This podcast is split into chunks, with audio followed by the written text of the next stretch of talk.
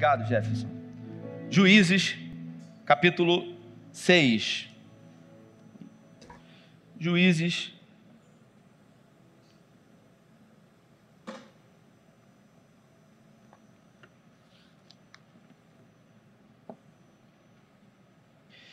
Eu vou trazer uma mensagem que é uma continuação da mensagem de semana passada. Na verdade, não vou falar o mesmo texto, mas é a mesma continuação dentro daquilo que a gente quer falar nessa série de mensagens que nós estamos já há algum tempo, que tem como tema vida abundante.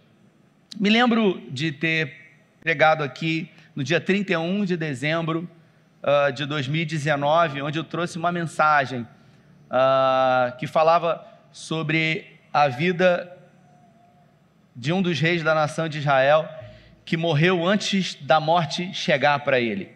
Ele teria muito tempo ainda de vida, mas ele precipitadamente entrou numa guerra que não era para ele entrar. Na vida existem guerras que nós temos que travar e que temos que lutar, e a gente vai ter que botar a mão na espada e a gente vai ter que lutar mesmo, não tem jeito. Mas existem guerras que o Senhor ele peleja por nós, e a Bíblia fala algumas guerras. Semana passada eu falei sobre isso. E essa guerra aqui é uma guerra que uh, o povo de Israel não precisou pelejar. E também existem batalhas que nós não precisamos e não temos que entrar. Uh, muitas pessoas estão vivendo dias difíceis por tentarem entrar em problemas dos outros que não era para entrar, por quererem ajudar todo mundo, por quererem se enrolar de formas que não deveriam. Então, tem guerra que você tem que lutar, tem guerra que Deus vai lutar por você e tem guerra que você não tem que lutar. No capítulo 6 do livro de Juízes, no versículo 1, diz assim a minha tradução: De novo os israelitas fizeram o que o Senhor reprova, e durante sete anos ele os entregou nas mãos dos midianitas. Os midianitas dominaram Israel. Por isso, os israelitas fizeram para si esconderijos nas montanhas, nas cavernas e nas fortalezas. Sempre que os israelitas faziam as suas plantações, os midianitas os Amalequitas e outros povos das regiões leste invadiam. E eles invadiram o acampamento na terra e destruíram as plantações ao longo de todo o caminho até Gaza. E não deixavam nada vivo em Israel, nem ovelhas, nem gado, nem jumentos.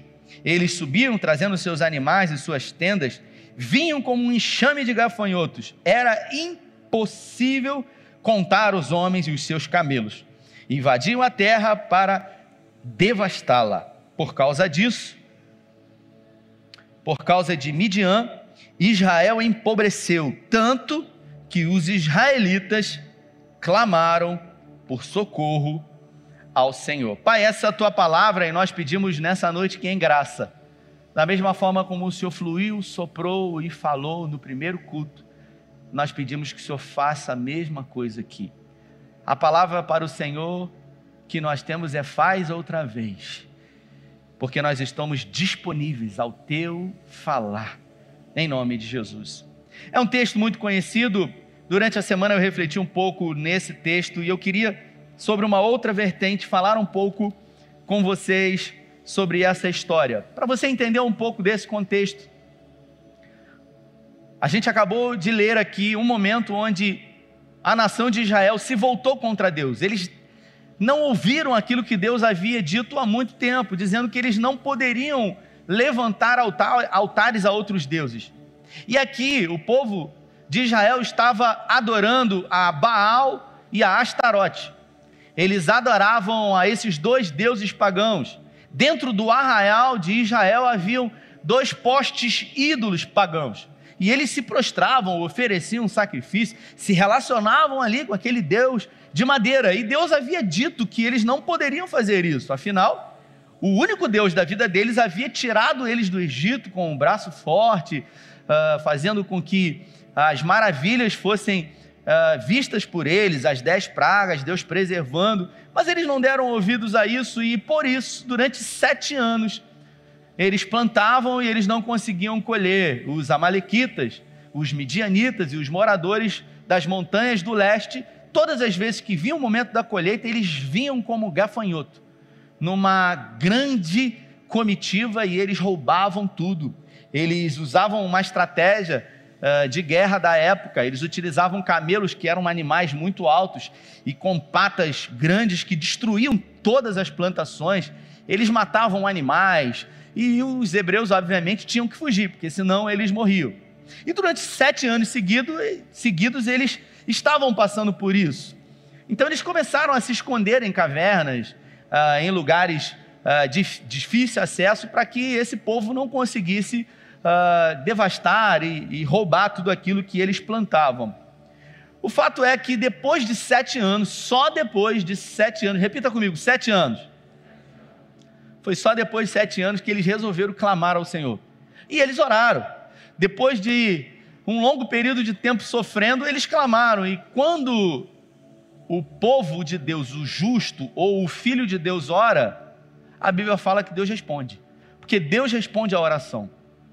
E quando eles oraram, Deus enviou um profeta para falar com eles.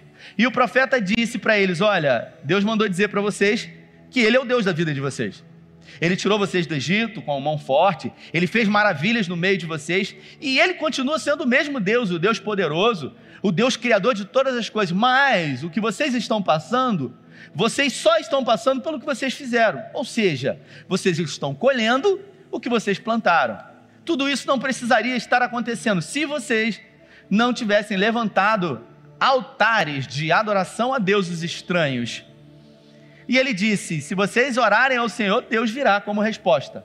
Deus disse através do profeta: Eu só estou aqui porque vocês oraram a Deus. E Deus quer responder a oração de vocês. No outro dia, Deus se apresenta para um homem. Deus resolve libertar o povo e Deus escolhe a forma mais ilógica, a forma mais improvável. Deus podia levantar um guerreiro valente, poderoso, forte, habilidoso. Deus pega o menor. Deus pega, obrigado meu irmão, um insignificante.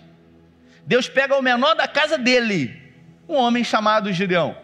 Gideão ele se encontrava numa caverna. Ele estava malhando trigo. E o que é malhar o trigo? Depois que você colhe o trigo, na colheita você separa o joio do trigo e você precisa separar a, a semente do trigo da palha. Então, uh, os agricultores eles escolhem um lugar alto onde a brisa do vento é, é, corrente e eles pegam aquela espécie de eira ou aquela espécie de peneira e eles lançam o, as sementes do trigo para cima, o vento bate, leva a palha e a semente do trigo fica. Só que ele estava fazendo isso dentro de uma caverna, num lugar que não batia vento num lugar totalmente inapropriado. Por quê? Porque ele estava com medo dos homens que vinham frequentemente roubar tudo aquilo que eles plantavam. E Deus agora se apresenta não como um profeta. A Bíblia diz que Deus ele se apresentou, o texto diz, o anjo do Senhor. E todas as vezes que a Bíblia fala o anjo, você já deve ter ouvido eu falar isso, o próprio Deus se apresentou. Quando a Bíblia fala um anjo do Senhor, pode ter sido qualquer anjo lá do céu. Mas quando diz o anjo, foi a personificação do próprio Deus na figura de um anjo. E Deus se apresenta para Gideão e diz para ele: Gideão, Deus é contigo, varão valoroso. E Gideão, eu diria, com o perdão da palavra, abusado. Ele olha para o anjo, ele não acredita muito bem que é um anjo, ele sabe que o anjo vinha da parte de Deus e ele diz: Comigo como? E o anjo diz para ele o seguinte: Varão valoroso, chama eles valente. Gideão, ele não se via como um guerreiro valente. Deus via ele como um valente. Deus via ele como alguém potencial. Gideão se via como um improvável, alguém é, incapaz de vencer qualquer guerra, inclusive da sua própria vida. Era alguém que ficava malhando trigo no lugar totalmente inapropriado.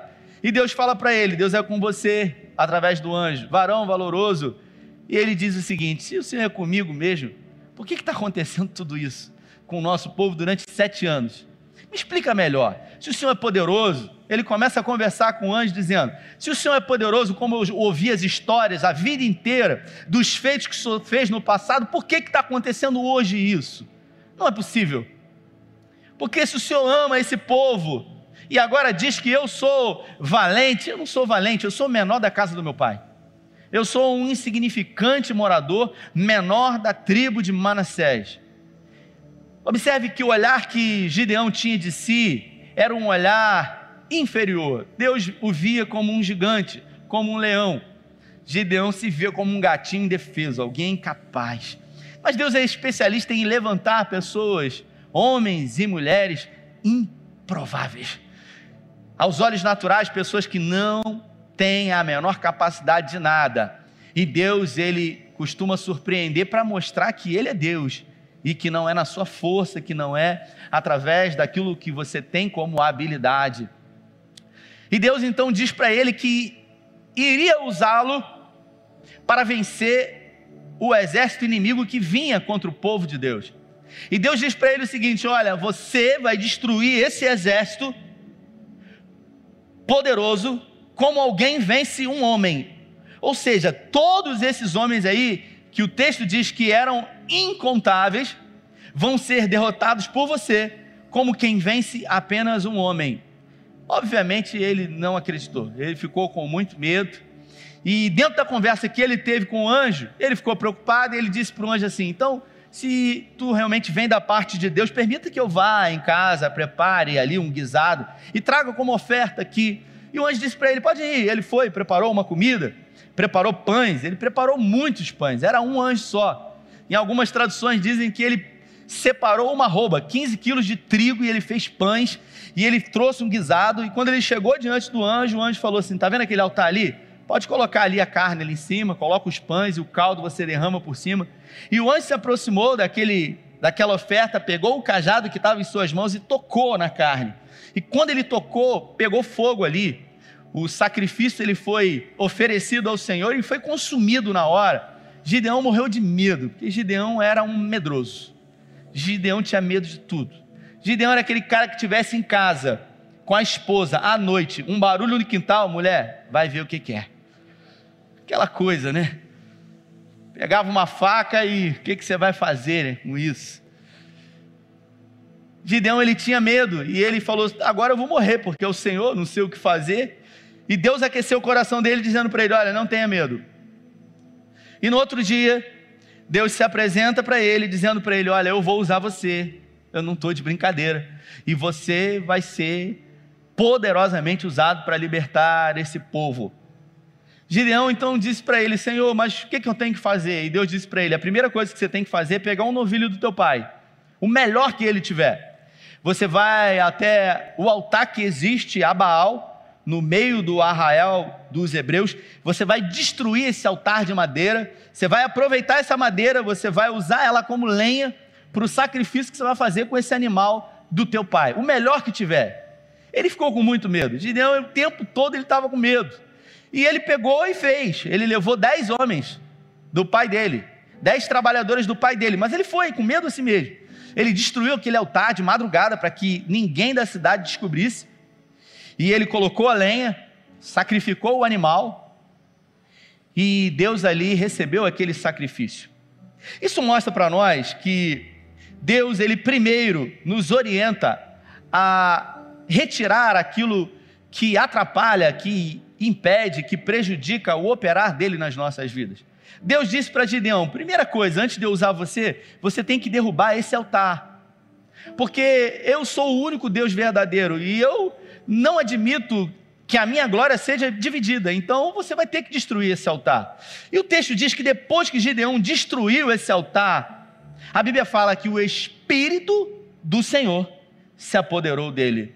Isso mostra para nós que o Espírito de Deus só poderá se apoderar de nós se primeiro eu e você estivermos dispostos a destruir alguns altares que existem nas nossas vidas. Talvez você não tenha altares de adoração a Baal ou a Azerá ou Astarote, mas talvez em alguns momentos na sua vida, sem que você perceba, alguns altares foram levantados, altares do medo de, de não conseguir, de, de não conseguir vencer, preocupações diante desse tempo presente.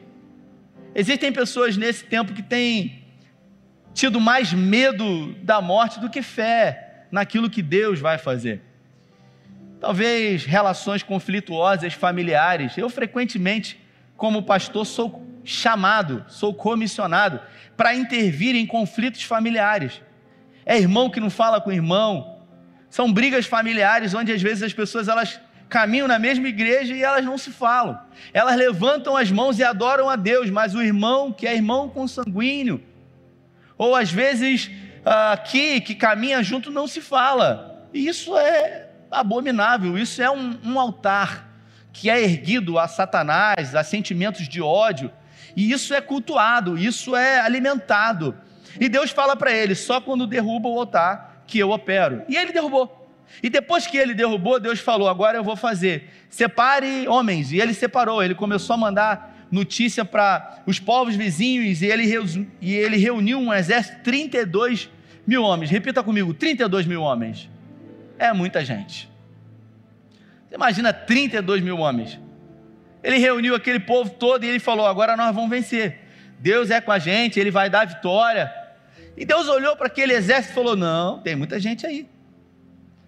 Mas antes disso, Gideão falou para ele: Senhor, eu estou com medo. Ele tinha medo de tudo.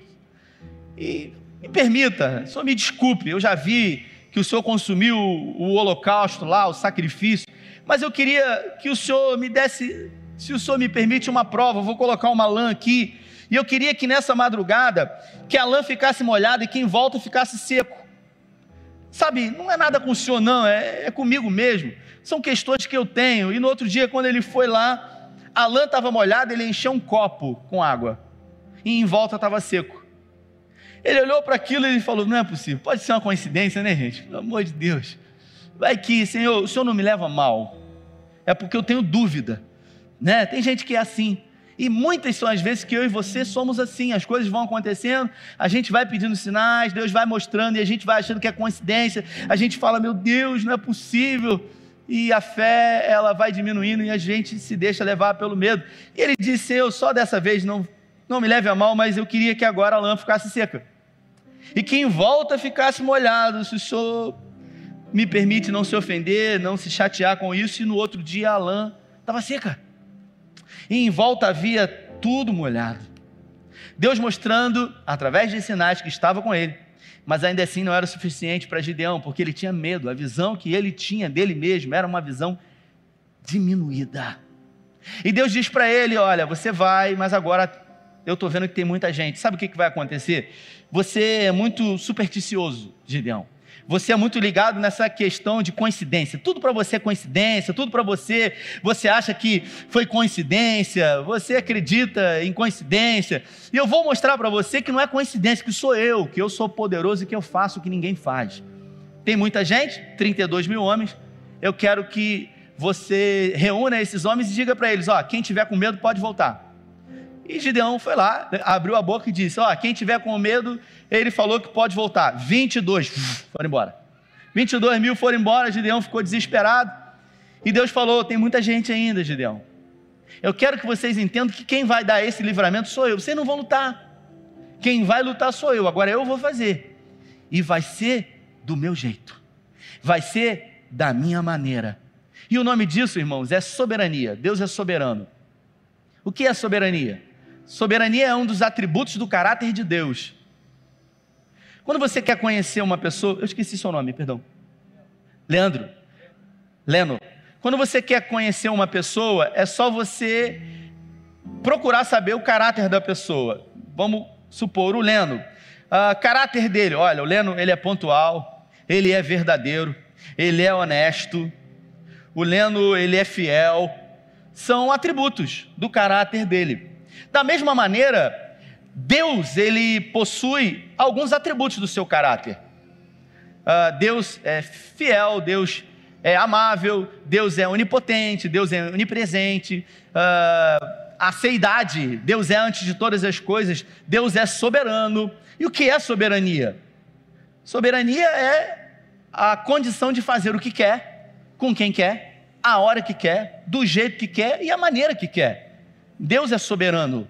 E Deus falou para ele: Eu vou fazer do meu jeito, da minha maneira. Então você vai botar essa turma aí para beber água, e aqueles que beberem de uma forma desatenta, você manda embora para casa. E foram embora e só ficaram 300 homens. E Deus olhou e falou: É, é com esses aí que você vai enfrentar esse exército incontável. Se Gideão estava com medo antes, você imagina agora. Eu queria fazer uma pergunta para você que está aqui que está ouvindo atentamente essa história, para você que está em casa, e que está ouvindo passo a passo tudo isso que está acontecendo e que vai acontecer, não seria mais fácil para esse Deus que é soberano simplesmente matar os inimigos de Israel, ao invés de ficar nesse negócio de lã, de milagre, de, de lenha, de holocausto? Sim ou não? Por que, que Deus não fez isso? Uma boa pergunta. Para você perguntar para o pastor, quando você fizer um gabinete com ele, por que, que Deus fez isso? Porque Ele é Deus e Ele mostra a maneira dele. Porque Deus caminha, Ele constrói caminhos onde não há caminhos. O profeta Naum, no capítulo 1, diz que Deus ele não toma o culpado por inocente. As nuvens são o estrado dos seus pés.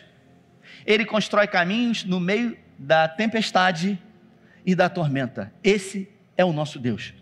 Um Deus que faz aquilo que ninguém espera dentro de uma lógica para mostrar que só ele que fez. E foi assim na vida de Gideão. Só que Gideão, se estava com medo antes de um exército numeroso, de 32 mil homens, agora ele não estava mais com medo. Gideão estava apavorado. Gideão estava igual a você, quando a luta aperta, quando o fogo acende, esquenta e você fica, meu Deus, o que, que vai acontecer? Senhor, tem misericórdia de mim. E Deus sabia disso. E o nosso Deus é um Deus sensível. E por ser sensível, Deus olhou para ele e falou: Você está com medo? Eu sei que você está com medo. Mas eu disse para você que eu vou dar vitória. E não é suficiente Deus dizer que responde. E ele responde. É, em Jeremias 33, 3, Deus diz: Clama a mim e responder-te-ei. E anunciar-te-ei coisas grandes e firmes e ocultas que não sabes. Isso não foi o suficiente para Gideão acreditar. Em 2 Crônicas, no capítulo 7, Deus diz: quando Salomão resolveu inaugurar o templo ao Senhor, Deus falou: se o meu povo, que se chama pelo meu nome, se humilhar, orar, se converter dos seus más caminhos, buscar a minha face, eu ouvirei dos céus, perdoarei os seus pecados, sararei a sua terra. Se você observar, Deus vive falando para mim e para você que se, se, se você se voltar para Ele, Ele vai se voltar para você. Se você orar a Ele, Ele vai responder a você. Mas ainda assim a gente tem medo, né? Vai que. E quando um irmão que está do lado ora e Deus responde a oração, a gente fala: caramba, por que, que não ouviu a minha? E Deus sempre está trabalhando. Rafael, mas às vezes eu me sinto fraco. Às vezes eu acho que eu não vou conseguir. Não foi só você. Paulo também se sentiu assim. Em 2 Coríntios, no capítulo 12, a coisa apertou para Paulo de uma maneira, sabe? O negócio foi tão. A investida do inferno foi tão dura contra Paulo que ele precisou orar, e a Bíblia fala que por três vezes ele orou, e ele pediu ao Senhor que livrasse ele um espinho na carne, a saber, um mensageiro de Satanás que vinha o esbofetear, e Deus disse para ele: Eu não vou tirar, porque a minha graça te basta, e o meu poder se aperfeiçoa na sua fraqueza. Isso mostra para nós que quando nos sentimos fracos, nós devemos nos fortalecer nele. A nossa força vem dele. A nossa vitória vem dele. A nossa conquista é conquistada por ele. E Gideão, morto de medo, no outro dia eles iriam enfrentar. Deus falou para eles: Gideão, eu sei que você está com muito medo, mas eu vou pedir para que você desça no arraial dos Amalequitas porque o que você vai ver lá, Gideão, vai fazer com que você tenha coragem, definitivamente, de tomar uma atitude, de se colocar de pé e de assumir uma identidade, uma identidade de um guerreiro que é fortalecido pelo meu poder. Deus olhou para ele, já sondando provavelmente o coração de Gideão, com medo ainda. E ele falou: Gideão, se você tiver com muito medo, você não está com medo, está com muito? Leva o seu guarda-costa pessoal. Ele tinha um guarda-costa pessoal. E ele levou, e os dois foram arrastando, descendo. E os amalequitas, eles estavam dormindo, só os seguranças, os vigias estavam acordados ali. E ele foi se arrastando com, com o oficial dele, talvez chamando a atenção o tempo todo, fica quieto, não faz barulho, irmão, vi, pelo amor de Deus, a gente vai morrer. E quando ele foi se arrastando, ele viu dois homens, dois soldados ali, conversando. E ele Vamos ouvir o que eles estão falando, estava tudo escuro. E os dois estavam conversando assim, olha, um dizendo para o outro, eu tive um sonho essa noite, um sonho estranho, não sei o que, que é. Aí talvez o outro perguntou assim, rapaz, será que é um sonho profético? Você comeu o quê? Comeu feijoada? Aquela coisa, né? Não, não comi nada, comi uma comida leve. Ele disse o seguinte: Eu tive um sonho com um pão, um pão gigante. E o pão gigante vinha descendo a montanha e eu não entendia nada. E aquele pão veio e bateu no acampamento nosso e destruiu tudo. E o outro disse: Ih, rapaz, eu tenho a revelação desse sonho. Isso só pode ser o exército poderoso de Gideão que vem contra nós. Gideão, quando ouviu isso, ele teve a absoluta certeza de que Deus ia dar a vitória. Naquele exato momento, toda a atmosfera de pressão, de medo, desespero mudou. Todo aquele pavor, todo aquele desassossego de alma, os seus olhos espirituais se abriram e ele percebeu que Deus usou a boca do inimigo para dizer para ele aquilo que Deus iria fazer. Naquele exato momento, a primeira coisa que Gideão fez foi se prostrar diante do Senhor, orar, agradecer ao Senhor, subir aquela montanha, reunir os 300, os 300 valentes, e disse para eles: Olha, Deus vai dar a vitória. Imagina Deus lá em cima, estou falando para você já tem uma semana, agora que você acreditou nisso. Mas tudo bem, vamos lá. Deus vai dar vitória. E ele, muito empolgado, ele disse: Olha, Deus deu a estratégia. Nós não somos muitos, somos 300. Quantos eles são? Ah, eles são incontáveis. Nós somos 300, mas Deus vai dar a vitória. E os caras ouvindo aquilo, né? Um, um líder dizendo para eles: Deus vai dar vitória. E um empolgando o outro. Eles pegaram a espada. E Gideão falou: Não, não pode guardar a espada. Porque a gente não vai lutar ainda. Deus vai dar a vitória, mas pode embanhar a espada aí, porque a gente não vai lutar com a espada. Não. Nós vamos lutar com o quê? Gideão falou: a gente vai usar uma tocha, a gente vai usar um jarro vazio e a gente vai usar um chofar. Pô, mas quem que luta com isso? Quem que vai matar um exército incontável com uma tocha, com um jarro e vai encher de gasolina, vai fazer um coquetel molotov? Como é que vai ser isso? A estratégia que Deus deu. Se der isso na sua mão e na minha, o que a gente vai fazer? A gente entende o que aconteceu porque a gente lê aqui e sabe o final da história. Mas isso é coisa de doido, sim ou não, gente? Mas Deus faz as coisas loucas para confundir com as sábias, para mostrar que Ele é Deus das nossas vidas. Quantas vezes na sua vida você achou que era o fim, você se encontrava num beco sem saída, você estava com uma porta fechada e você não sabe como, mas Deus tirou você de lá e você está aqui hoje podendo ouvir mais um dos feitos do Senhor. Gideão disse: Olha, Deus deu a estratégia, nós vamos dividir em três grupos, cada um grupo com 100 homens. O primeiro grupo vai para lá, o segundo grupo vai para cá, e o terceiro grupo vai para ali. E a gente vai cercar eles, porque a gente somos poucos, mas nós vamos na força do Senhor. E ele disse: Olha, vocês fiquem atentos para mim, a gente não tem WhatsApp, não tem comunicação, não tem rádio. O que a gente fizer aqui, o meu grupo, vocês vão repetir lá. E eles pegaram a tocha, colocaram dentro do jarro para que não iluminasse, e eles desceram o acampamento e eles cercaram até que Gideão quebrou o jarro. Aquela tocha ela foi acesa, ele levantou a tocha, ele pegou o chofar e ele tocou aquele chofar e 300 homens tocaram uma buzina intermitente. E você imagina, você quando está dormindo naquele sono profundo, gostoso, reparador, e de repente a tua mulher te acorda desesperado, você não sabe nem onde você está. Meu Deus, Jesus voltou, o que, que houve? Você acorda atordoado, desesperado. Teve um dia que eu fui num acampamento com os irmãos aí, rapaz, uma buzina tocando, acordaram aquele negócio. Eu falei, é um arrebatamento, tomara que eu não tenha ficado, Senhor, até você levantar é um desespero. E foi isso que aconteceu. Quando eles foram acordados com aquele desespero, aquelas tochas, a Bíblia fala que um matou o outro. Assim como semana passada eu disse em outra mensagem que Deus produziu confusão no exército inimigo, aqui da mesma forma Deus fez. Eles começaram a se matar entre eles, e Deus deu vitória ao povo deles, mostrando que Ele é Deus. Agora, o que fica para nós de interessante nessa história de Gideão é que a todo momento Gideão ele tinha medo e ele precisava de prova. Ele precisava de algo palpável para ele realmente acreditar que Deus poderia fazer na vida dele, mas que Deus usaria a vida dele. Só que nessa história de Gideão tudo mudou no exato momento quando ele resolveu descer no exército inimigo e ouvir da boca do próprio inimigo aquilo que Deus ia fazer. Você imagina um Deus ilógico como o nosso que faz com que da boca dos nossos inimigos saiam aquilo que ele vai fazer, porque nenhum soldado inimigo vai querer contar a desgraça, todo mundo conta a vantagem.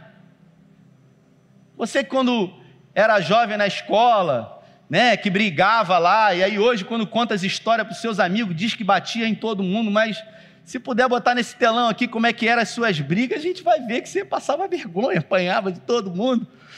Todo mundo conta vantagem, diz que fez, diz que aconteceu, e diferentemente, esse soldado produziu uma própria desgraça para o seu próprio povo. Esse é o nosso Deus. E esse Deus, ele está aqui hoje, disposto a fazer na sua vida o que você precisa. Fazer na sua vida o impossível, talvez, talvez. Você que está aqui ou você que está em casa, quando ouve essa história e olha para você diante das dificuldades que você tem vivido, talvez você não consiga se ver como um guerreiro valente. Talvez você não consiga se ver capaz de vencer as dificuldades que têm se apresentado diante de você, das impossibilidades que têm se mostrado diante de você, mas eu quero dizer para você que Deus vê você não como você se vê. Talvez você olhe para o espelho e você se veja como um gatinho realmente indefeso, mas Deus olha para você como um leão. Deus olha você como um guerreiro, uma guerreira valente. Eu queria que você se colocasse de pé nessa noite. E eu queria que, da mesma forma como quando Gideão tomou a atitude de ser sincero diante de Deus, Gideão ele tinha uma excelente qualidade, um atributo do caráter dele. Ele era sincero diante de Deus. Quando ele estava com medo, ele dizia que estava com medo. Quando ele precisava de prova, ele não ficava com vergonha, ele até tinha muito respeito, mas ele falava assim: oh, eu sou humano, eu tenho medo, então eu queria que o senhor falasse para mim. E a coisa mais incrível que aconteceu foi que Deus deu a estratégia para a vitória. Eu queria nessa noite pedir ao Espírito Santo de Deus que, assim como naquela montanha, ao ouvir da boca dos inimigos o que iria acontecer, a atmosfera na vida do lado de dentro e do lado de fora mudou na vida de Gideão. Eu quero pedir ao Espírito Santo de Deus que mude a sua concepção, que mude a sua visão diante da guerra que você tem enfrentado, porque Deus pode fazer isso. Eu quero pedir a Ele que promova confusão no exército inimigo que tem afrontado você, que tem envergonhado você. Eu quero fazer um convite para você, para que você receba do Senhor essa estratégia e essa visão e essa atmosfera. Ela mude definitivamente, que você saia daqui com a certeza que ele vai fazer. Assim como Gideão precisou descer aquela montanha e ouvir, eu quero nessa noite pedir a você que venha aqui na frente e que ouça de Deus aquilo que ele vai fazer na sua vida. Que ouça dele as estratégias que são necessárias para que você vença, no nome dele, porque ele vai fazer, porque ele é Deus, porque ele ama isso, saia do seu lugar. Enquanto eles vão adorar ao Senhor, sem reservas, se lance diante do único que pode mudar a sua história. Deus muda qualquer quadro, Ele reverte qualquer situação, porque Ele é Deus. Então adore a Ele, se proste diante dEle e peça a Ele que faça na sua vida, que dê para você hoje uma estratégia para que você saia dessa situação. A atmosfera já mudou. Teu Espírito está.